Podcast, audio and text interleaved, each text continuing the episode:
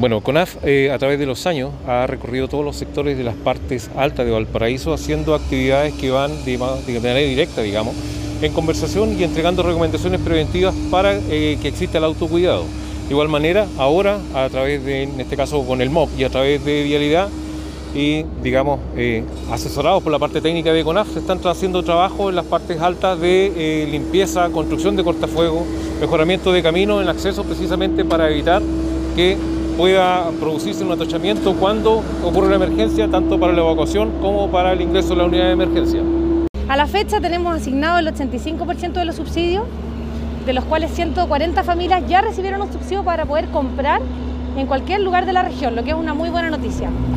Para poder iniciar propiamente tal la reconstrucción en, en los sitios propios de las personas que van a permanecer en los cerros,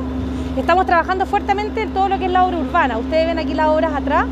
Estamos haciendo mejoramientos de pavimento, de vereda, cambio de 500 luminarias y ya con eso tenemos la fuerza para poder entrar a hacer todas las viviendas que tenemos pendientes. En el intertanto, todas las familias han recibido un subsidio de arriendo